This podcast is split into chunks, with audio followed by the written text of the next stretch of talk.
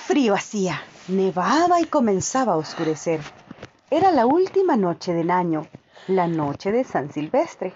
Bajo aquel frío y en aquella oscuridad pasaba por la calle una pobre niña, descalza y con la cabeza descubierta. Verdad es que al salir de su casa llevaba zapatillas, pero ¿de qué le sirvieron? Eran unas zapatillas que su madre había llevado últimamente y a la pequeña le venían tan grandes que las perdió al cruzar corriendo la calle para librarse de dos coches que venían a toda velocidad. Una de las zapatillas no hubo medio de encontrarla y la otra se la había puesto un mozalbete que dijo que lo haría servir de cuna el día que tuviese hijos. Y así la pobrecilla andaba descalza con los desnudos piececitos completamente amoratados por el frío. En un viejo delantal llevaba un puñado de fósforos y un paquete en una mano. En todo el santo día Nadie le había comprado nada, ni le habían dado un mísero chelín. Volvía a su casa hambrienta y medio helada, y parecía tan abatida la pobrecilla. Los copos de nieve caían sobre su largo cabello rubio, cuyos hermosos rizos le cubrían el cuello, en un ángulo que formaban dos casas. Una más saliente que la otra, se sentó en el suelo y se acurrucó hecha un ovillo encogía los piececitos todo lo posible, pero el frío la iba invadiendo. Y por otra parte, no se atrevía a volver a casa porque no había vendido ni un fósforo, ni recogido ni un triste céntimo. Su padre le iba a pegar, además de que en casa hacía frío también, solo los cobijaba el tejado, y el viento entraba por todas partes, pese a la paja y los trapos con que habían procurado tapar las rendijas. Tenía las mantitas casi ateridas de frío. ¡Ay! Un fósforo la aliviaría seguramente si se atreviese a sacar uno solo del manojo, frotarlo contra la pared y calentarse los dedos. Sacó un fósforo. Vio cómo chispeó y cómo quemaba. Dio una llama clara y cálida como una lucecita, cuando la resguardó con la mano una luz maravillosa. Le pareció a la pequeñuela que estaba sentada junto a una gran estufa de hierro, con pies y campana de latón. El fuego ardía magníficamente en su interior y calentaba tan bien.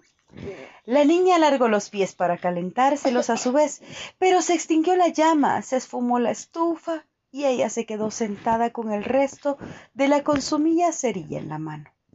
Encendió otro fósforo que al arder proyectó su luz sobre la pared.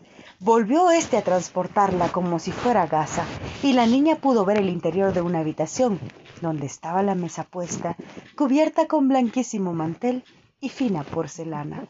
Un deliciosamente, relleno de ciruelas y manzanas, y lo mejor del caso fue que el pato saltó fuera de la fuente y andaneando por el suelo con un tenedor y un cuchillo a la espalda, se dirigió hacia la pobre Pero en aquel momento se apagó el fósforo otra vez, dejando visible solo la gruesa y fría pared.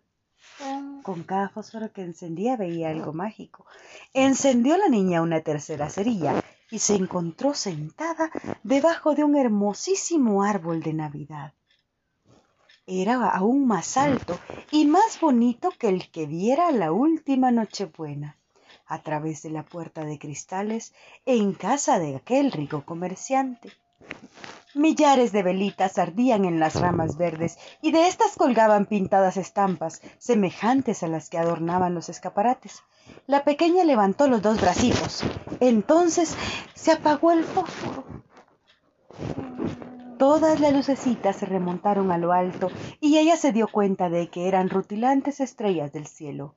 Una de ellas se desprendió y trazó en el firmamento una larga estela de fuego. Alguien se está muriendo, pensó la niña, pues su abuela, la única persona que la había querido, estaba muerta ya. Y la abuela le había dicho, cuando una estrella cae, su alma se eleva hacia Dios. Frotó una nueva cerilla contra la pared. Se iluminó el espacio inmediato y apareció la ancianita abuelita, radiante, dulce y cariñosa. Abuelita, dijo la pequeña, llévame contigo. Sé que te irás también cuando se apague el fósforo, del mismo modo que se fueron la estufa, el asado y el árbol de Navidad. Se apresuró a encender los fósforos que le quedaban, afanosa de no perder a su abuela, y los fósforos brillaron con luz más clara que la del pleno día. Nunca la abuelita había sido tan alta y tan hermosa.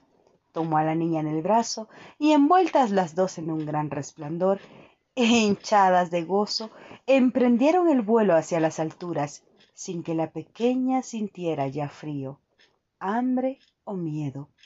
Estaban en la mansión de Dios nuestro Señor, pero en el ángulo de la casa, la fría madrugada descubrió a la chiquilla, rojas las mejillas y la boca sonriente, muerta, muerta de frío en la última noche del año viejo. La primera mañana del año nuevo se iluminó el pequeño cadáver sentado con sus fósforos, un paquetito de los cuales aparecía consumido casi del todo. Quiso calentarse, dijo la gente, pero nadie supo las maravillas que había visto, ni el esplendor con que en compañía de su anciana abuelita había subido a la gloria de Año Nuevo.